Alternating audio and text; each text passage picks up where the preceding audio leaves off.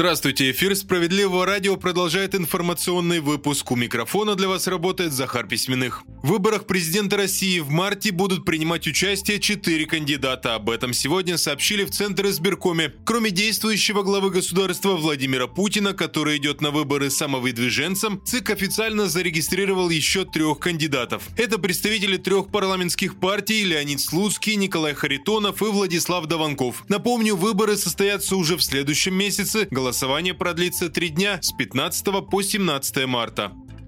Неблагоустроенные улицы, старые инженерные сети и бездействие коммунальщиков – это лишь малая часть из множества проблем, на которые пожаловали Сергею Миронову. Лидер «Справедливоросов» провел очередной онлайн-прием граждан. Это постоянная работа, но проблем у людей, к сожалению, меньше не становится, рассказал парламентарий. В этот раз удалось пообщаться с жителями Московской и Саратовской областей, Мордовии, Краснодарского края и Удмуртской республики. Сергей Миронов не просто выслушал, но и моментально отреагировал на каждое обращение. Составлен направлены депутатские запросы в адрес недобросовестных региональных, федеральных властей и бизнесменов.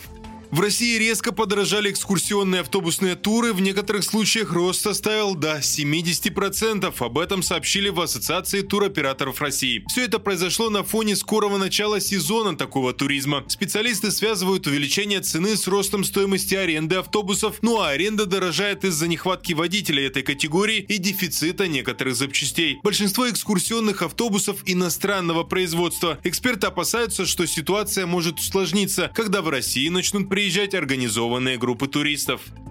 Далее в выпуске новости Центра защиты прав граждан и истории из Тамбова. Там наши специалисты помогли вернуть более 300 тысяч рублей обманутым работникам. Все началось с того, что Михаил Александров устроился сварщиком. Через несколько месяцев начались перебои с выплатой зарплат. Это мужчину не устроило, и он уволился. Михаил Александров ждал почти год, пока работодатель выплатит всю положенную сумму. Так и не дождавшись, мужчина обратился в Центр защиты прав граждан. В такой же ситуации оказались и несколько его бывших коллег. Юристы Центра пояснили, вы выплатить все долги должны были еще в день увольнения. Если этого не произошло, необходимо жаловаться в трудовую инспекцию и прокуратуру. После нескольких судебных заседаний, в которых наши правозащитники представляли интересы Михаила Александрова и его коллег, справедливость восторжествовала. Бывший работодатель начал выплачивать всем долги, а это сотни тысяч рублей. Очередная победа Центра защиты прав граждан.